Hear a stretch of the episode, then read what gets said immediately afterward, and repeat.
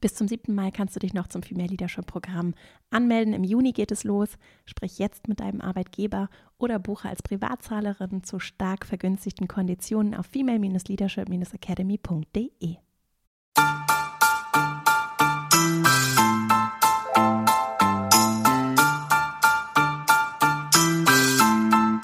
Herzlich willkommen zum Female Leadership Podcast. Mein Name ist Vera Strauch und ich bin Host hier im Podcast, in dem es darum geht, dass du deinen ganz eigenen Stil im Job und Leben findest und deinen Weg mutig und selbstbewusst gehst.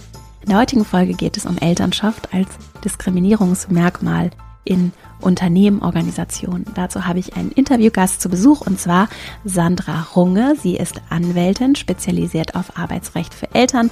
Dabei berät sie vor allem ArbeitnehmerInnen, aber auch familienfreundliche Organisationen. Außerdem ist Sandra Gründerin der Initiative Pro Parents, die sich dafür einsetzt, fordert, dass das Diskriminierungsmerkmal Elternschaft in den Paragraphen 1 des Allgemeinen Gleichbehandlungsgesetzes kurz AGG aufgenommen wird. Was das bedeutet, was diese Initiative vorhat, wie sie vorgeht, welche vielen, vielen Geschichten Sandra erzählen kann rund um Elternschaft und Diskriminierung von Eltern, sei es in der Schwangerschaft, sei es in der Elternzeit bei Männern und Frauen und bei allen anderen, wenn es um die Rückkehr auch zurück in die Arbeitswelt geht. Darüber habe ich mit Sandra gesprochen und mir ist es nochmal ganz wichtig zu sagen, dass ich ja auch Unternehmerin bin und auch als Arbeitgeberin auf diese Themen blicke und dass ich den Dialog sehr, sehr wichtig finde und auch die Lösungsorientierung, mit der wir auf diese Themen blicken. Und in dieser Folge,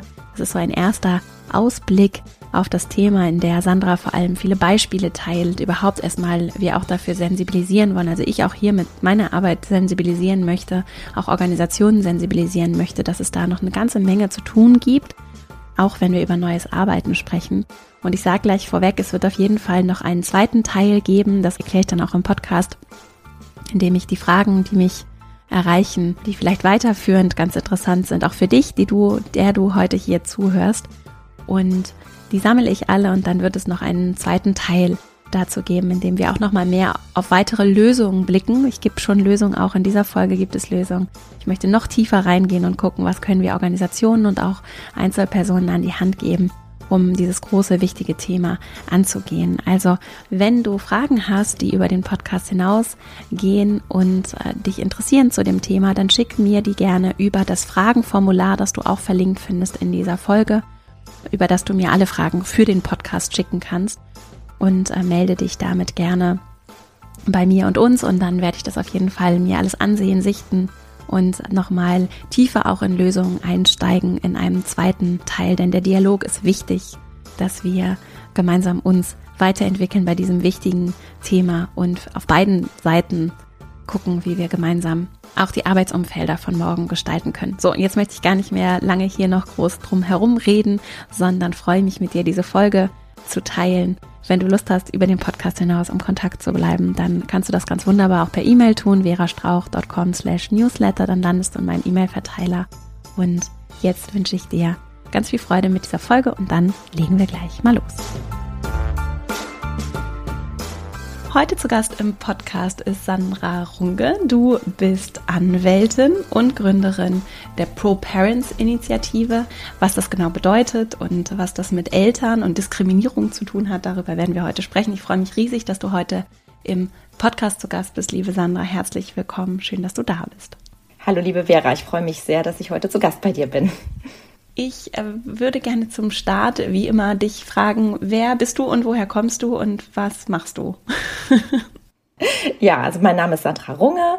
Ich lebe in Berlin mit meiner Familie. Dazu gehören meine beiden Söhne und mein Mann. Und ja, so äh, meine große Leidenschaft schlägt für Elternrechte. Ich bin Anwältin, ja, jetzt schon bestimmt seit, Gott, ich muss mal zurückrechnen, bestimmt seit 15 Jahren. und ja, seit zehn Jahren setze ich mich insbesondere für die Rechte von Eltern im Job ein. Wann habt ihr die Pro-Parents-Initiative gegründet? Also die ersten Ideen gab es schon letztes Jahr, so im Herbst. Und unsere Webseite ist Anfang Januar live gegangen und so richtig am Rumwirbeln sind wir seit Ende März ungefähr. Ja. Und kannst du ein bisschen erzählen, was ihr so macht und wofür ihr euch einsetzt? Ja, klar, sehr gerne. Also die Initiative Pro Parents engagiert sich dafür, dass endlich Schluss ist mit Elterndiskriminierung im Job. Und unser großes Ziel ist, dass Elternschaft als Diskriminierungsmerkmal anerkannt wird in unserem allgemeinen Gleichbehandlungsgesetz. Also wir haben ja ein Gesetz, was Menschen vor Benachteiligung schützt, wenn sie bestimmte Merkmale aufweisen. Und wir würden das gerne noch um das Merkmal Elternschaft beziehungsweise fürsorgeleistende Erwerbstätige erweitern. Einfach, ja, weil das meine Beobachtung als Anwältin ist, dass da noch sehr viel schief läuft in der Arbeitswelt. Elternschaft immer noch ein Makel ist häufig. Da stecken viele eigene Erfahrungen natürlich auch drin. Und die Corona-Krise war natürlich auch nochmal ein Motor, weil sie ja doch gezeigt hat, wie wenig die Bedürfnisse von Eltern in der Politik mhm. ankommen. Und das war dann natürlich nochmal der große Auslöser, dann auch wirklich aktiv zu werden. Ja. Welche Merkmale stehen bisher in dem Gesetz? Oh Gott, jetzt muss ich mal alle aufzählen. Also wir nee, haben also müssen, muss nicht vollständig sein, nur so um so ein Gefühl dafür zu bekommen, was steht da und was fehlt da vielleicht auch. Genau, nee, also es ist ja ein super wichtiges Gesetz, was ich finde, was manchmal gar nicht richtig bekannt ist. Also es gibt verschiedene Merkmale, das sind zum Beispiel ethnische Herkunft, das ist sexuelle Orientierung, Alter, Geschlecht, Weltanschauung. Und ja, das sind natürlich Menschen, die diese Merkmale mitbringen, die müssen besonders geschützt werden in der Arbeitswelt, mhm. weil sie natürlich häufig ja leider Opfer von Benachteiligungen sind. Das passiert immer wieder. Und deshalb haben wir ja dieses Antidiskriminierungsgesetz, also dass zum Beispiel, wenn sich jemand bewirbt, niemand aufgrund seiner Hautfarbe oder seines Alters oder seiner sexuellen Orientierung mhm. abgelehnt werden darf. Das ist nur so ein Beispiel, eines mhm. von vielen. Und ja, wir wünschen uns natürlich mit ProParents sehr, dass sich das auch noch erweitert auf Eltern beziehungsweise alle, die auch Angehörige pflegen. Und da gibt es leider aktuell im Gesetz einige Lücken, wie wir erkannt haben und bekommen da natürlich auch Gott sei Dank ganz guten Rückenwind derzeit. Mal sehen, ob wir es dann wirklich schaffen, dass es eines Tages im Gesetz steht.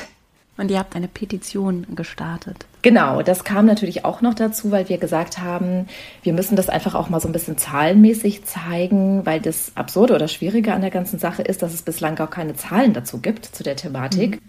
Was ich natürlich auch komisch finde, weil das ist ja irgendwie, jeder weiß ja, dass es das gibt, dass es Eltern schwer im Job haben, Vielleicht hast du ja auch schon mal was von Bekannten oder Freundinnen gehört. Es betrifft natürlich hauptsächlich Mütter. Ne? Also das passiert ja immer wieder, das begleitet einen. Ja. Aber man hat so den Eindruck, dass es noch gar nicht richtig aufgearbeitet wurde, auch zahlenmäßig. Mhm. Ich habe wirklich recherchiert am Anfang. Es gibt nichts Belastbares. Das ändert sich jetzt gerade.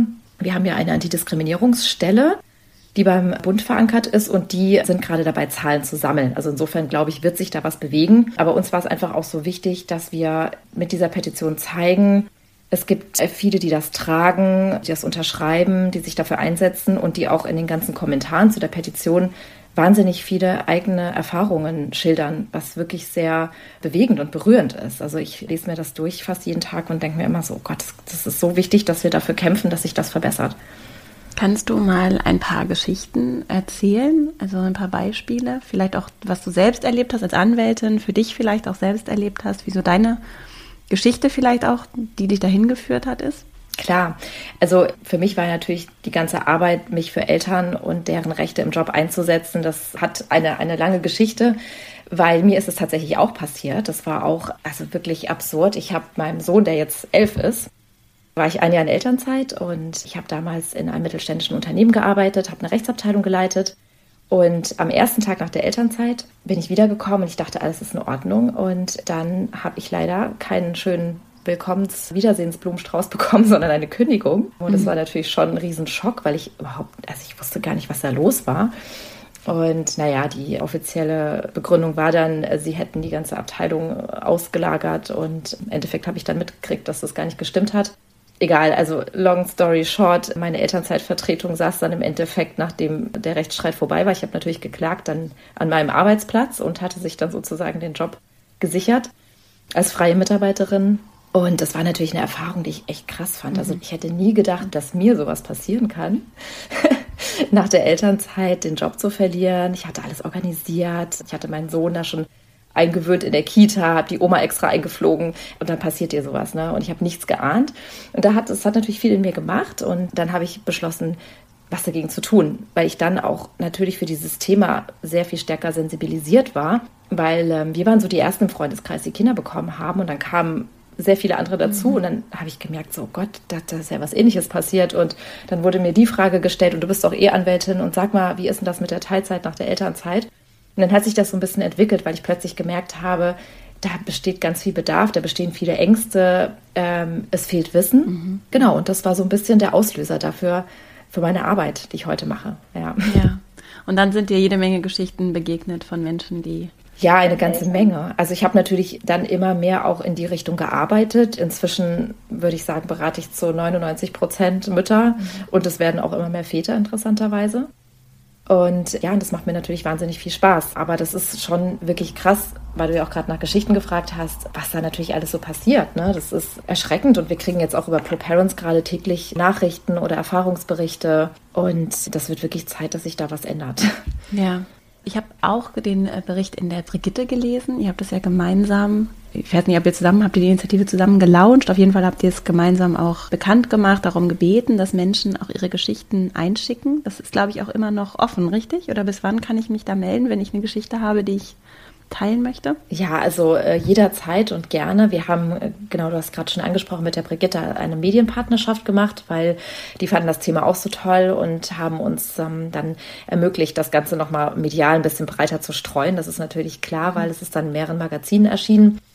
Und ja, es gibt bei der Brigitte tatsächlich direkt eine E-Mail-Adresse. Oh Gott, ich glaube, das ist elternrechte.brigitte.de oder so ähnlich. Aber ist egal, also die Geschichten kommen immer an, egal ob über meinen Instagram-Account, über den von ProParents oder auch an meine normale E-Mail-Adresse, die man überall findet. Also insofern, ja, das kann jeder gerne mitteilen. Und wir sind auch gerade aktuell dabei, die Geschichten zu sammeln und wollen die dann nochmal an oberster politischer Stelle platzieren. auch anonymisiert, ne? Also wer nicht seinen Namen genannt haben möchte, kann auch anonym. Genau, also es ist absolut okay. Wir haben auch immer wieder anonyme Geschichten, auch bei der Petition. Wenn du da mal drauf gehst, da siehst du ja auch ganz viele Kommentare und das gibt auch, auch also die kann man im Übrigen auch anonym unterschreiben. Das geht auch. ja. ja. Wir verlinken das alles. Wir verlinken die Kontaktdaten, wir verlinken die Petition und auch eure URL, Instagram, alles. Alle, die zuhören, finden das in den Show Notes zu dieser Folge. Und denn ich tatsächlich habe das, ich habe da mich dann auch sofort bei dir gemeldet, weil ich mich wundert das jetzt irgendwie nicht und irgendwie wundert es mich sehr, dass es so wenig dazu gibt und dass das bisher noch gar nicht so organisiert auch angegangen worden ist, das Thema. Und ich glaube, es gibt zwei Millionen Eltern in Menschen, die Eltern sind in Deutschland. Das ist wenig. Nee, 20. Ja, aber es sind davon nicht alle erwerbstätig, ne? das muss man auch sehen. Ich glaube, 80 Prozent oder so davon, so circa, keine Ahnung, ich weiß, also äh, sowas um den Dreh. Und ja, ich weiß auch nicht, also natürlich, wir sind hauptsächlich in sozialen Netzwerken unterwegs, da erreicht man jetzt wahrscheinlich auch nicht alle, ne? Aber ich glaube, es ist vor allem dass mir immer mehr und mehr bewusst wird, es ist einfach auch, also viele erkennen manchmal gar nicht, dass es sich vielleicht um eine Diskriminierung gehandelt hat. Das begegnet ja. uns in letzter Zeit immer häufiger. Das finde ich einen sehr spannenden Aspekt. Ich meine, ich bin Anwältin, ich bin geschult, ich erkenne sowas. Ne? Aber es gibt viele, die sagen, ach Gott, krass, danke, dass ihr die Geschichte hier geteilt habt. Ich hätte nie gedacht, dass, also mir ist sowas auch passiert, dass es eigentlich ein Diskriminierungstatbestand ist. Viele schämen sich auch. Also das höre ich auch immer wieder, weil es sind ja oft auch Karrieren, die kaputt gehen ja, oder der berufliche klar. Werdegang bricht irgendwie oder die, die Erwerbsbiografie und das macht was mit vielen. Ne? Ja, natürlich. Und das finde ich halt, also deswegen habe ich auch immer gesagt, es ist so wichtig, dass wir auch vielen anderen Mut damit machen, ja, weil da gehört natürlich schon was dazu, so eine Geschichte öffentlich zu erzählen. Viele sagen auch, hm, ich will das nicht, weil wenn ich mich bewerben will und äh, ein Arbeitgeber googelt mich, dann bin ich verbrannt. Ne? Also ich kann das total verstehen, mhm. ne? dass man da sehr vorsichtig ist. Aber andererseits, ja, glaube ich schon, dass das jetzt auch viele ermutigt hat, öffentlich darüber zu sprechen. Und wir kriegen ja auch mal wieder Anfragen von Fernsehen oder Zeitungen oder Journalisten, die gerne natürlich darüber berichten wollen. Und da kriegen wir jetzt auch immer mal wieder Zulauf. Und ähm, ich habe schon das Gefühl, dass da äh, auch ein bisschen die Betroffenen ermutigt werden, gerade mehr zu sprechen. Ja, ja, weil es ja sehr schambehaftet ist, weil ich gerade dann, es ist ja so ein klassisches Diskriminierungs- Schema, würde ich fast sagen. Ne? Es ist nicht wirklich immer greifbar. Es könnte theoretisch auch mit mir und meiner Leistung zu tun haben oder wie auch immer. Ne? Also es ist ja selten so, dass jemand sagt, ich stelle dich nicht ein, weil du Mutter bist oder weil du so aussiehst, wie du aussiehst oder Frau bist oder was auch immer. Sondern es ist ja häufig so was Subtiles, Unterschwelliges, was auch ja nicht immer unbedingt auch ein bewusster Prozess ist und manchmal vielleicht auch auf der anderen Seite anders rationalisiert, sich erklärt und zurechtgelegt wird. Ne? Und dann ist es so schwer greifbar und dann wird es so, weil aber, glaube ich, auch Erwerb einfach auch so ein wichtiger identitätsstiftendes Merkmal bei uns auch kulturell ist einfach. Ne? Es ist halt finde ich, eine ganz wichtige Dynamik, darauf aufmerksam zu machen, dass dieser Charme dann auch lähmen kann und dazu führen kann, dass eben ganz vieles unter der Oberfläche so wabert, aber nicht wirklich angesprochen wird. Und deswegen finde ich es auch toll, dass wir es und wichtig, das anzusprechen und zu thematisieren. Denn ich tatsächlich bekomme auch so viele Nachrichten von Menschen, mit denen ich zusammenarbeite in meinen Kursen und aber auch so von Menschen, die einfach den Podcast hören und die Geschichten haben. Interessanterweise auch immer mehr von Männern, die darum bitten, dass wir das auch im Podcast thematisieren zum Beispiel. Und ich fand es sehr schwer greifbar, auch jemanden zu finden, mit dem ich darüber sprechen kann. Genau weil das, was du gerade beschrieben hast, weil es eben dazu nicht wirklich Daten gibt, weil es eben so schwer zu fassen ist und tatsächlich ja an jeder persönlichen Geschichte hängt. Und deswegen würde ich gerne noch mal ein bisschen mehr nach persönlichen Geschichten fragen. Du hast gerade erzählt, dass es Leute gibt, die Geschichten hören und dann sagen, ah, das ist Diskriminierung, das ist mir auch passiert. Was ist das zum Beispiel? Ja, ja, ich fange mal ein bisschen an, mal so ein bisschen ja, Gefühl mal. dafür kriegt. Ja. Äh, vielleicht auch einfach, was mir immer wieder so begegnet. Also so vom Zeitraum ist es ja häufig wirklich von Offenbarung einer Schwangerschaft bis hin finde ich tatsächlich auch Kinder im Schulalter. Ja, also das hat auch nicht unbedingt was mit kleinen Kindern zu tun. Natürlich ist man da in der Zeit glaube ich, häufig angreifbarer, in Anführungszeichen, weil man natürlich dann in Elternzeit geht oder länger raus ist. Ne?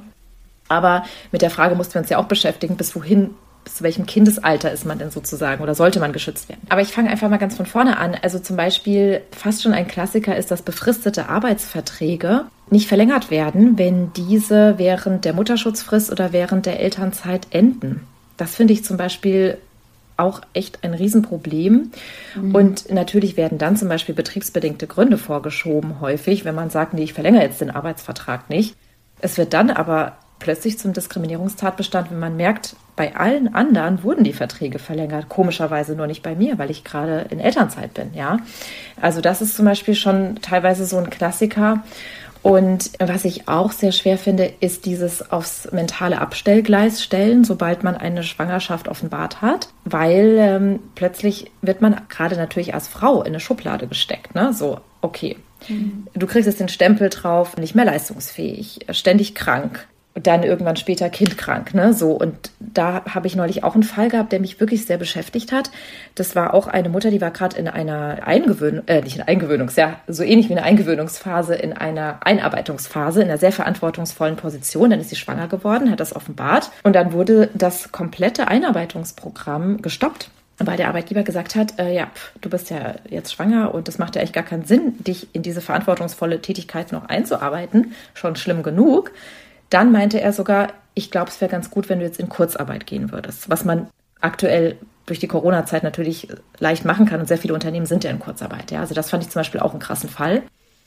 Und dann in der Schwangerschaft gibt es ja diese Bestimmung vom Mutterschutzgesetz, also man ist ja besonders geschützt. Und da kommt es auch manchmal vor, also absurde Fälle in beide Richtungen. Einmal, dass man, also dass es nicht gewünscht ist, in ein Beschäftigungsverbot zu gehen, wenn man es aus gesundheitlichen Gründen tun muss. Es wird mhm. dann den Frauen schwer gemacht oder sie werden unter Druck gesetzt. Umgekehrter Fall ist dann häufig, dass man gerne arbeiten möchte. Es gibt ja auch ganz viele, die arbeiten noch bis zum letzten Tag vor Beginn der Mutterschutzfrist. Ganz normal. Man ist ja nicht krank, wenn man schwanger ist, ne? Und das aber dann auch torpediert wird. Mit der Begründung, es ist natürlich viel einfacher, wenn du jetzt ins Beschäftigungsverbot gehst, weil du bist ja dann wahrscheinlich eh ständig krank und dann werden die aus dem Job gedrängt. Ja, also das finde ich auch sehr bedenklich.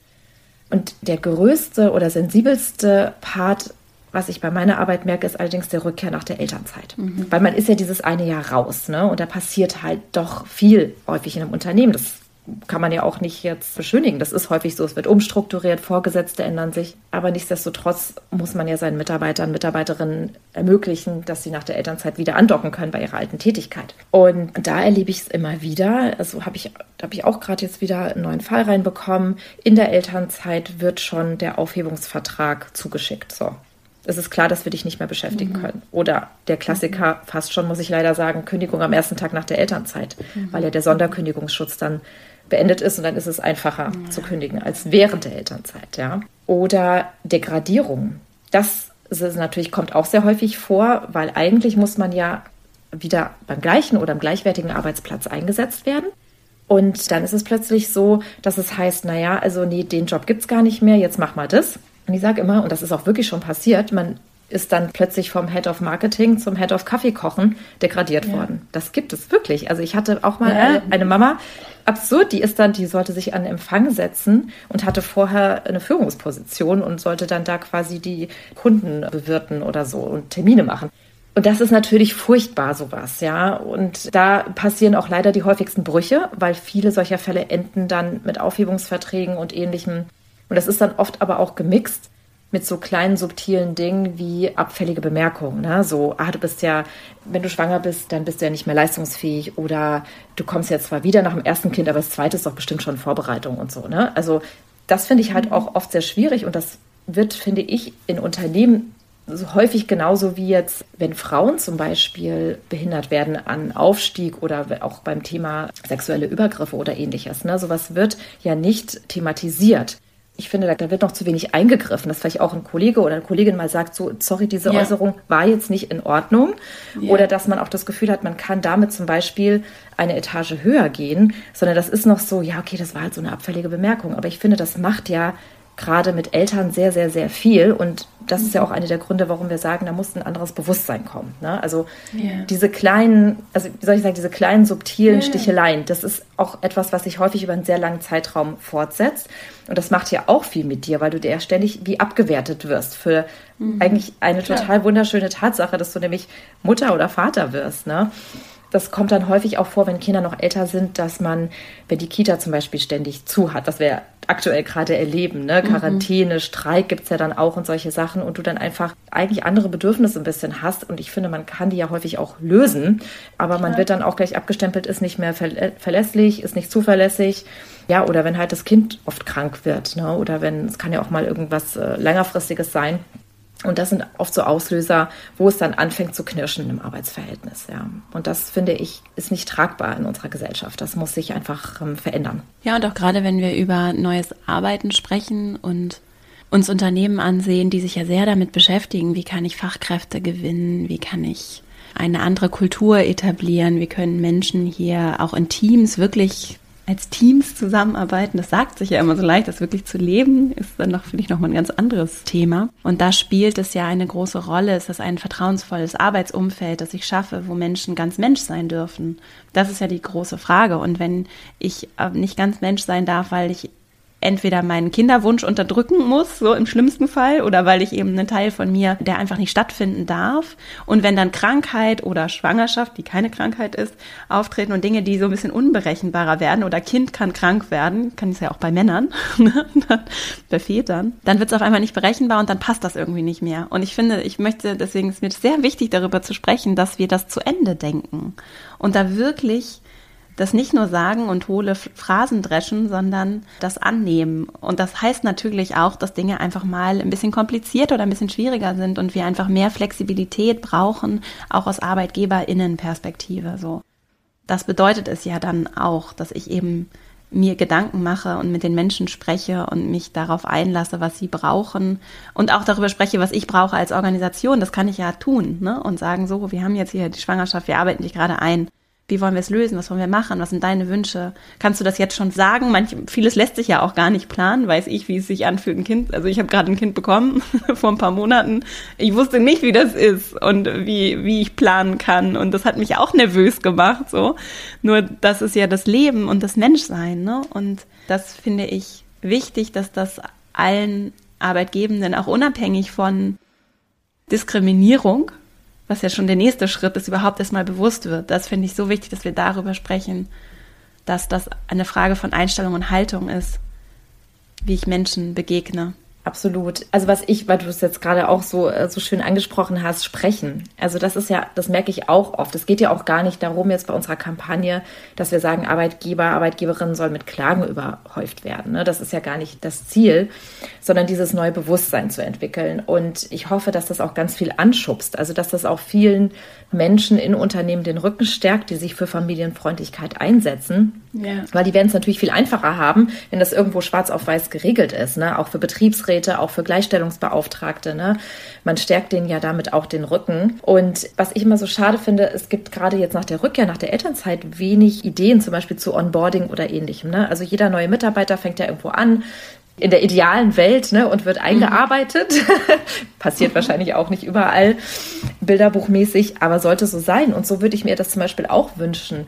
Und dass man dann einfach auf Augenhöhe miteinander spricht und überlegt, wie kann man das jetzt anpacken, auch wenn sich ein Unternehmen verändert hat. Und damit kann man ja auch schon ein paar Monate vor der Elternzeit loslegen und einfach ja. mal gucken, wo sind die Bedürfnisse. Und wenn wenn es dann natürlich klar heißt, ich würde gerne in Teilzeit arbeiten oder an dem Tag ist es irgendwie schwierig, also zumindest etwas zu versuchen oder auch mal das hat neulich eine Mandantin von mir gemacht, das fand ich auch total spannend. Die hat wirklich um ihren Job gekämpft. Es war auch eine Degradierung. Und sie hat dann ihren Arbeitgeber so lange bearbeitet, bis er sich darauf eingelassen hat, eine Position, die sie gerne machen wollte, mal auf Probe zu arbeiten. Ja. Also, mhm. weißt du, das sind eigentlich ganz banale Sachen, die auch nicht viel Geld kosten, aber man muss einfach mhm. diesen Mut haben oder sich die Zeit zu investieren, sich mal mit sowas zu beschäftigen. Und dann glaube ich, kann ganz viel passieren, weil ähm, es ist ja irgendwo auch nicht im Interesse, Fachkräfte und wertvolle Arbeitskräfte zu verlieren. Gerade jetzt, heutzutage. Ja. Wir haben überall Fachkräftemangel, ja, Kampf der Talente und es kostet ein Unternehmen ja auch wahnsinnig viel, neues Personal einzustellen und auch diese Erwerbsbiografien, weil du ja auch meintest, ne, man, man weiß ja auch gar nicht, man traut sich vielleicht gar nicht Kinder zu kriegen, weil man denkt, äh, das, naja. das Umfeld stimmt nicht. Und ich habe jetzt auch schon gehört, dass manche sagen, ich hätte eigentlich gerne noch ein drittes gehabt, aber nach den Erfahrungen, die ich jetzt gesammelt habe im Job, will ich das gar nicht mehr. Mhm. Und da muss man ja auch aus Arbeitgeber, Arbeitgeberinnen-Sicht so ein bisschen gucken, das sind ja auch Abschnitte. Also das sind ja in einem Menschenleben, ne, also Kinder kriegen, sind ein paar Jahre, bei, bei, einem mehr, bei einem ja. weniger. Und ja gut, dann, dann arbeitet man da vielleicht jetzt 20 Stunden die Woche oder teilt sich den Job oder ist dann vielleicht nicht mehr ganz so flexibel, aber das kommt doch wieder. Und dann gibt man da nochmal irgendwie Vollgas oder wie auch immer. Das finde ich immer sehr so eingeschränkt. Und deswegen, also ich finde ganz schwierig, dieses in Schubladen stecken und dieses Abstempeln und alle unter Generalverdacht zu stellen, du bist jetzt hier ein Low-Performer, weil du einen positiven Schwangerschaftstest äh, hast. Ja, also das, ja. das kann einfach nicht sein, ja ich finde es, ich habe es ja selber jetzt gerade erlebt, sowohl Schwangerschaft als auch jetzt auf jeden Fall diese, das Elternsein mit einem kleinen Kind. Das macht dich natürlich nochmal, also es ist natürlich menschlich einfach auch eine Erfahrung, die nicht nur schön und anstrengend, sondern auch die bereichert, die schafft eine ganz andere Perspektive. Ne? Und das auch aus Führungsperspektive zu sehen, dass das auch eine Führungs Qualifikation, also das, das wäre dann in die andere Richtung fast schon diskriminierend. Also deswegen will ich es gar nicht jetzt nur auf das Kinderhaben äh, beziehen, nur dieses, die, sich diese menschliche Verantwortung zu übernehmen und äh, Eltern zu sein, das ist schon, finde ich, was, was viel eher qualifiziert und dich bereichert, als Mensch und dann auch in der Art und Weise, wie du dich vielleicht auch organisierst, wie du aufs Leben blickst, welche Fragen du dir vielleicht auch stellst im Umgang mit anderen Menschen, weil du so ein kleines Wesen zu Hause hast. Das, also, das kann auch total die Bereicherung sein, so. Deswegen wünsche ich mir, dass wir da wirklich anders den Blick schärfen. Du hast gerade schon ein paar Beispiele genannt, was Unternehmen tun können, Organisationen. Das ist ja nicht nur für Privatwirtschaft interessant was Organisationen tun können. Zum Beispiel Onboarding hast du genannt. Dann ist das Thema Jobsharing auch gefallen indirekt. Man kann sich einen Job teilen. Überhaupt flexibel mit Arbeitszeiten und Teilzeit zu arbeiten. Homeoffice ist sowieso was, was sich jetzt ja gerade durchsetzt. Auf Probe arbeiten finde ich immer gut, so Pilotprojekte. Das wird Hast so du noch andere? gemacht. Ich verstehe das gar nicht. Ich finde das ich eigentlich total auch toll. Nicht. Ja, also super. dieses so Hospitieren super. hieß das. Das fand ich irgendwie total cool. Ja. Ja. Und Sachen auf Probe zu machen, finde ich immer super. Auch aus der Führungsperspektive ist es total spannend, wenn ich mal was ausprobiere, einfach mal Sachen auf Probe auszuprobieren. Ja. Und hast du noch andere Ideen oder Sachen, die dir begegnet sind, die so als Tipps hilfreich sind für Eltern und vielleicht aber auch für ArbeitgeberInnen, die sagen, ich würde ja gerne, ich weiß nur nicht genau wie? Ja, also vielleicht nochmal so aus der Elternperspektive also ich glaube, man muss so ein bisschen mit allen Wassern gewaschen sein, ja. also natürlich ähm, würde ich immer versuchen, gut zu kommunizieren, Gespräche einzufordern, da dran zu bleiben. Wir wissen ja alle, das ist manchmal nicht einfach, gerade in der heutigen Zeit, auch da eine gute kontinuierliche Kommunikationsstruktur, auch gerade in der Elternzeit, also dass man das weiter irgendwie befördert. Und ähm, natürlich sollte man so ein paar Sachen beachten. Also man sollte schauen, dass wenn man in die Babypause geht, dass man sich nochmal ein Zwischenzeugnis geben lässt dass man ruhig nochmal seine Jobbeschreibung anschaut, was habe ich denn für Tätigkeiten gemacht, weil desto klarer du das irgendwie nachweisen kannst, umso ja. schwieriger wird es natürlich später, dass man dir dann plötzlich sagt jetzt, koch doch mal Kaffee oder organisier mal die Konferenzen oder was auch immer, ne? Obwohl du vorher was anderes gemacht hast. Also einfach so ein bisschen gucken, stimmt dieser ganze Papierkram, stimmen die Unterlagen, ne? Und sinnvoll ist natürlich auch einmal zu schauen, wo bin ich denn in einem Unternehmen oder einer Organisation verankert, ne? Also wo ist sozusagen äh, ein Organigramm vielleicht sich nochmal geben zu lassen sowas ist total wichtig und natürlich für den wirklich schlimmsten Fall sollte man eine Rechtsschutzversicherung haben, dass man doch vorbereitet ist, weil ich leider auch manchmal merke, dass sich viele das nicht leisten können, wenn es wirklich Schwierigkeiten gibt dass man doch nach einer Kündigung klagen muss oder eine Kündigungsschutzklage erheben muss. Das sollte man leider auch so ein bisschen bedenken. Und ich habe dann schon ganz oft gehört, ich hätte gerne was dagegen unternommen, aber ich konnte es mir einfach auch nicht leisten. Ne? Das finde ich zum Beispiel auch schwierig. Man muss ja jetzt nicht immer denken, dass alles schief läuft, aber ich glaube, wenn man sich wirklich ein bisschen absichern will, sollte man das einmal alles so mitdenken. Mhm. Und dann rate ich eigentlich immer so circa drei bis vier Monate vor dem Wiedereinstieg das Gespräch zu suchen, aktiv. Ja, also immer zu gucken, weil das ist, glaube ich, so eine gute Zeit, bei der Unternehmen dann auch ein bisschen planen können, weil da kommt ja plötzlich ein Wiedereinsteiger wieder. Da muss man ja dann natürlich auch gucken, was macht man mit dem, wenn der da Montag um neun Uhr irgendwo wieder auftaucht. Der, der braucht ja Aufgaben. Und da wäre ich auch wirklich ein bisschen dreist manchmal und wäre dahinter und würde da immer wieder nachhaken und nachfragen, wenn es schwierig ist, an ein Gespräch ranzukommen. Ne? Also, also das sind eigentlich ähm, immer so die Tipps, die ich gebe, damit es insbesondere beim Wiedereinstieg ähm, gut funktioniert. Und dann ruhig aber auch proaktiv schon überlegen, wo könnte denn mein Platz sein? Ne? Und dann diese Angebote mhm. machen. Also zum Beispiel diese eine Mandantin, von der ich vorhin erzählt habe, die hat das auch tatsächlich nur geschafft, weil sie sich, glaube ich zumindest so rückwirkend betrachtet, sehr viel Gedanken selber gemacht hat. Ja, sie hat genau aufgezeigt, Leute hier, da in dem Bereich, da habt ihr einen Mehrwert und da kann ich euch helfen und so können wir das organisieren und das ist für alle was Positives, ja. Und das ist natürlich nicht einfach und oft auch schwierig. Das kann vielleicht auch nicht jeder, aber man sollte es zumindest, glaube ich, einfach mal so versuchen, sich so reinzudenken in die andere Seite. Ja. Und das finde ich ein ganz wichtiger Punkt, den du da machst, weil ich zum Beispiel bin ja Unternehmerin. Ich habe selber Kinder. Ich habe selber auch schon als Angestellte gearbeitet. Ich habe schon ganz viele verschiedene Konstellationen durch. Und auch schon mit Betriebsräten und Gewerkschaften und das ganze Programm. Das sprengt jetzt zwar den Rahmen, nur ein Einsatz dazu. Ich merke diese Polarisierung, die manchmal auch aus unternehmenspolitischen Interessen auch geschürt wird, ja. Und das heißt was, was ich jetzt besser artikulieren kann, was mich, als ich zum Beispiel ein mittelständisches Unternehmen im Konzern geführt habe, unterschwellig habe ich das immer gespürt, dieses Warum sind wir jetzt gerade gegeneinander? Und warum wird mir unterstellt, nur weil ich hier die Geschäftsführerin bin, dass ich irgendwie böse Kapitalistin bin? So, ich, ich mag Menschen und ich sage das nicht nur so. Und, und das Polarisieren, das ist was, was aus der Historie gewachsen für mich total nachvollziehbar ist und glaube ich in einigen Fällen auch einfach systemisch so vorgesehen ist und tatsächlich auch, dass es, es, gut ist, dass es eben Rechte gibt und wir dafür einstehen und dass es Betriebsrätinnen und Betriebsräte gibt und das verstehe ich. Es gibt, glaube ich, aber auch ganz viele Fälle, wo auch einzelne EntscheiderInnen gute Intentionen haben und manchmal, glaube ich, wirklich auf der Arbeitgeberinnenseite überhaupt nicht wissen, wie sie es lösen sollen, weil sie eben Budgets haben, weil sie Vorgaben haben, weil sie zum Teil ganz häufig auch in so einer Sandwich-Position von allen Seiten Druck bekommen. Und da finde ich es so wertvoll, auch nochmal den Punkt hervorzuheben, dieses konstruktive, gemeinsame im Dialog bleiben und wirklich den Menschen zu sehen auf beiden Seiten und das ist ja das, was ich brauche. Wenn ich da eine Grundlage habe, auf der ich offen sprechen kann und wirklich auch vertrauen kann, das ist ja nichts, was ich verordne, sondern was sich in der menschlichen Beziehung auch entwickeln muss. Ne? Und Menschen haben ja zu Recht vielleicht auch Sorge darüber, sehr persönlich zu sprechen, weil sie eben fürchten, dass das Vertrauen eben nicht, oder weil sie nicht das Vertrauen haben. Nur wenn ich das schaffe, glaube ich, und auch diese Beziehung aufrechterhalte, wenn ich zum Beispiel in Elternzeit bin, um ein Gespräch, einen Dialog zu haben, der auch versteht, was die andere Seite braucht. Also nicht nur die Person, die zu Hause mit dem Kind ist, sondern auch die andere Seite, die vielleicht irgendwie neue Projekte startet und jetzt jemanden braucht, der hilft. Und ich bin ja jetzt gerade vielleicht auch nicht da, um gemeinsam Lösungen zu finden. Das ist, glaube ich, was, was so häufig auch Gerichtsprozesse vermeiden könnte. ja, absolut. Ich meine, am Ende will man sich ja nicht streiten, weil wenn es natürlich wirklich zum Gerichtsprozess kommt, dann endet das meistens ja das Arbeitsverhältnis. Ne? Das ist ja. ja, wenn du im laufenden Arbeitsverhältnis deinen Arbeitgeber verklagst, dann ist das meistens das Anfang vom Ende. Ne? Aber ich finde ja auch immer Homeoffice ist zum Beispiel so ein Beispiel, ja. Wie viele Tausende von Eltern haben sich die Zähne ausgebissen und wollten mhm. das, ja? Und ich glaube, wenn man das ernsthaft mal probiert hätte, hätte das in so vielen Fällen funktioniert. Und jetzt haben wir die Pandemie ja. und schau dir an, alle sind im Homeoffice, alles ja. funktioniert, ja.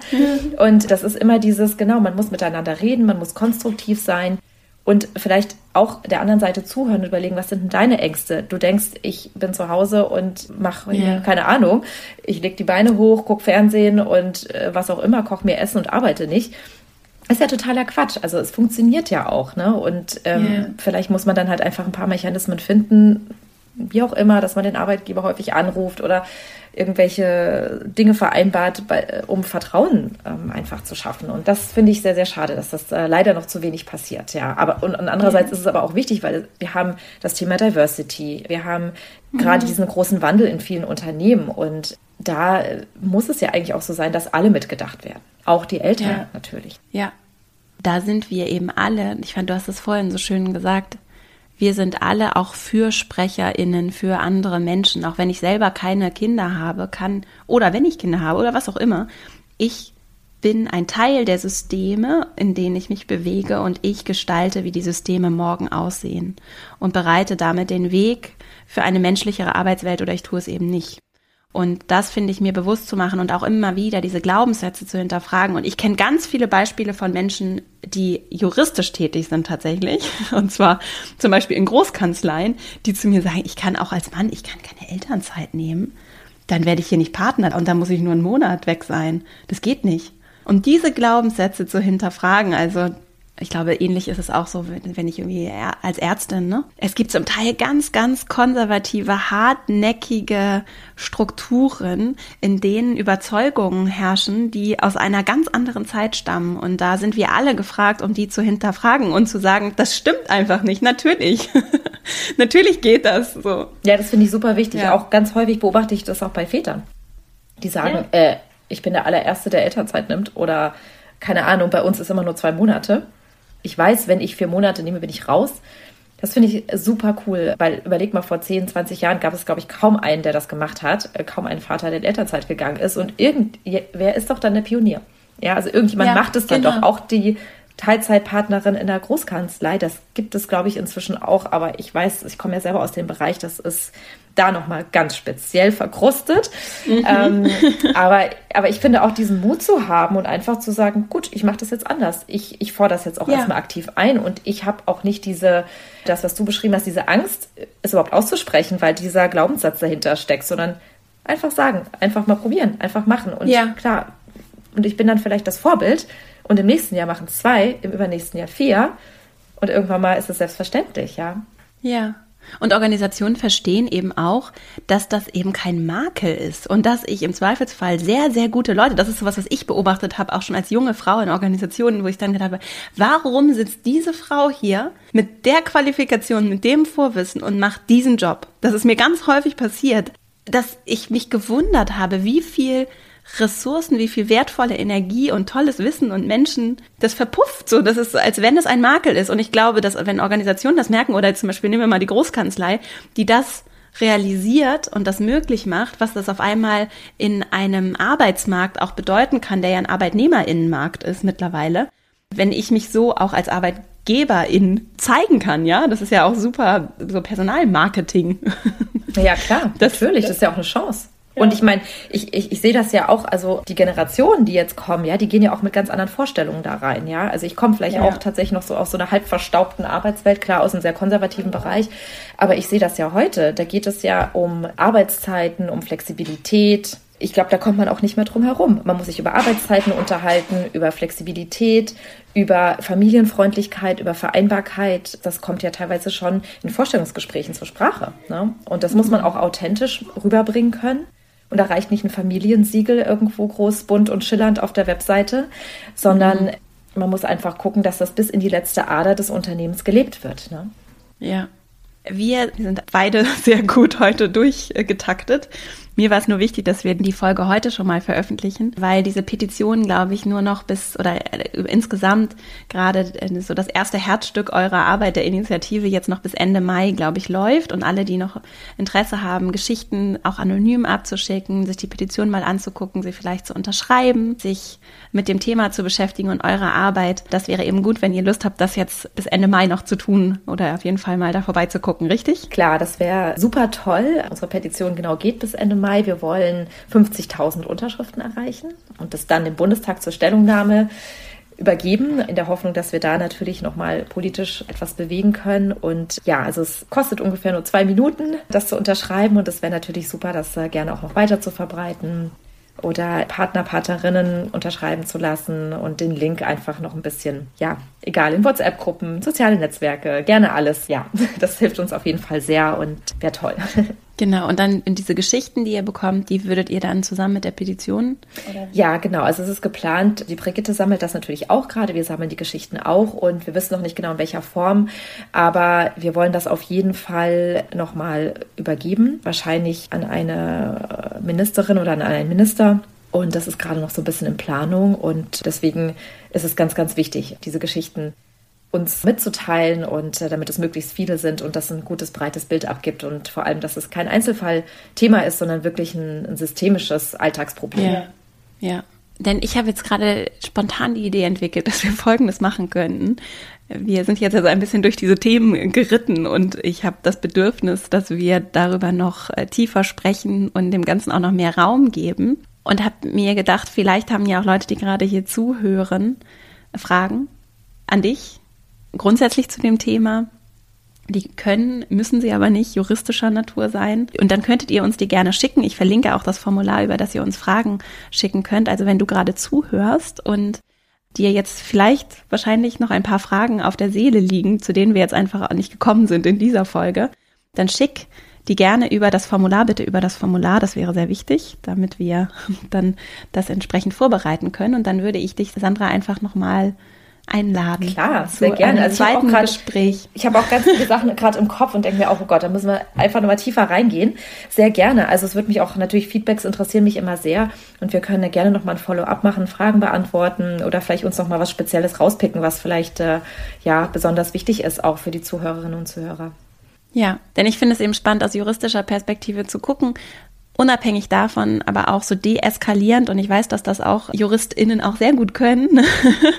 also gar nicht über die Eskalation vor Gericht zu sprechen, sondern auch zu gucken, was können wir strukturell ändern und tun und dabei eben nicht ArbeitgeberInnen auch dämonisieren, sondern zu gucken, dass wir gemeinsame Interessen haben, um diese Themen anzugehen und dass das nicht irgendwie böse Menschen sind, sondern dass es einfach Aufmerksamkeit braucht, Wissen braucht, Informationen braucht und dann würden wir dazu nochmal einen zweiten Teil machen und vor allem auch die Fragen der Menschen, die zuhören, aufnehmen und vielleicht auch ein, zwei Geschichten dann auch von den Menschen, die hier ganz konkret den Podcast hören. Also schickt uns das uns auch gerne dann einfach an beide. Ja, sehr gerne. also an, auch anonymisiert. Geschichten lässt sich das immer gut festmachen. Vielleicht kann man auch überlegen, wie könnte man in der einen Situation, was könnte man da machen oder was wäre da vielleicht irgendwie möglich. Sehr gerne. Also da bin ich sehr neugierig sehr jetzt schon. Cool. Dann machen wir das einfach, machen wir den zweiten Teil und Jetzt erstmal, wie gesagt, wenn ihr Lust habt, guckt mal vorbei bei ProParents, bei der Initiative. Ihr findet alles in den Show Notes. Und dann machen wir einfach an der Stelle unsere Abschlussfragen bei Part 2. Ich würde das jetzt kürzen hier. Aber vielleicht nur eine kurze Abschlussfrage. Hast du Bücher, Empfehlungen, vielleicht auch, vielleicht ist es auch gar kein Buch, sondern eine Dokumentation, Dinge, wo sich Menschen informieren können, die Lust haben, vor allem auch über die Themen, die wir jetzt heute hier im Podcast besprochen haben, nochmal ein bisschen tiefer einzusteigen, sich mit dem Thema beschäftigen wollen. Ich weiß, dass das ganz viele Leute umtreibt. Gibt es da was, was du empfehlen kannst? Ja, klar, sehr gerne. Also tatsächlich fällt mir mein eigener Blog ein. ja. Ich habe ja unter www.smart-mama.de, das war auch einer der, der Anfänge meiner sozusagen meines Engagements für Elternrechte. Das habe ich kurz gestartet, nachdem mein zweiter Sohn geboren wurde und ich gemerkt habe, das ist immer noch ein wichtiges Thema. Also da kann man gerne mal draufgehen. Das ist ein ganz großes Sammelsurium an Tipps, Erfahrungsberichten, ein bisschen auch Interviews und da kann man sich mal so ein bisschen durcharbeiten. Und tatsächlich sind auch die Seiten vom Familienministerium immer besser. Also die waren mhm. eine Zeit lang mal wirklich gar nicht so, fand ich wirklich nicht gut aufgearbeitet, aber da kann man sich eigentlich auch erst, finde ich, immer noch mal einen guten Überblick verschaffen. Und ansonsten, ja, gibt es tatsächlich noch, also auch für diesen Bereich Arbeitsaufteilung auch dann und wie man das zu Hause so ein bisschen besser aufteilt und aber auch gespickt mit konkreten Tipps in die Arbeitswelt rein. Das empfehle ich gerne. Das sind die 50-50 Eltern äh, von Years. Ich weiß nicht, ob du von dem Buch schon mal gehört hast, von Isabel Robles und mm -mm. Marie Zeisler. Das finde ich auch ein super gutes Buch, weil vieles hängt ja auch davon ab, wie man es zu Hause ausgestaltet und ja, wie man sich organisiert, um natürlich das auch insbesondere in der ersten Zeit gut hinzukriegen. Das Buch empfehle ich auch immer gerne. Das rundet das so ein bisschen ab. Ja, schön. Toll. Das verlinken wir auch alles in den Show Notes. Und dann danke ich dir sehr für deine Zeit, liebe Sandra. Ja, und danke dir auch. Es hat mir ganz viel Spaß gemacht und ich bin schon ja. sehr gespannt auf den zweiten Teil. ja, für deine, eure Arbeit und äh, ich wünsche euch ganz viel Erfolg und alles Gute und dann freue ich mich, wenn wir uns einfach ganz bald hier wieder hören. Ja, vielen, vielen Dank. ich hoffe sehr, dass diese Folge dir gefallen hat, dass du für dich einiges mitnehmen konntest, vielleicht auch nochmal ein bisschen anderen Blickwinkel gewonnen hast und möchte dich natürlich nochmal einladen, für den zweiten Teil mir über das Fragenformular, das du verlinkt findest oder auch auf meiner Website findest, verastrauch.com, mir gerne noch Fragen zuzuschicken, die ich für das nächste Gespräch aufnehmen kann.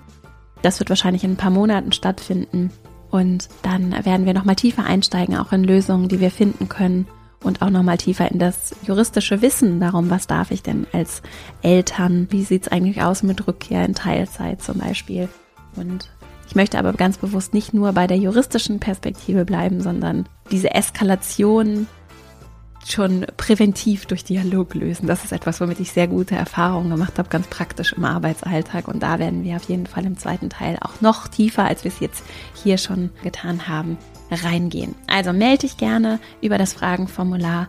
Und jetzt danke ich dir für deine Zeit, die du Sandra und mir hier in dieser Folge geschenkt hast. Und wünsche dir eine schöne Woche und freue mich sehr, wenn wir uns die nächste Woche wieder hören. Bis dahin, alles Liebe, deine Vera.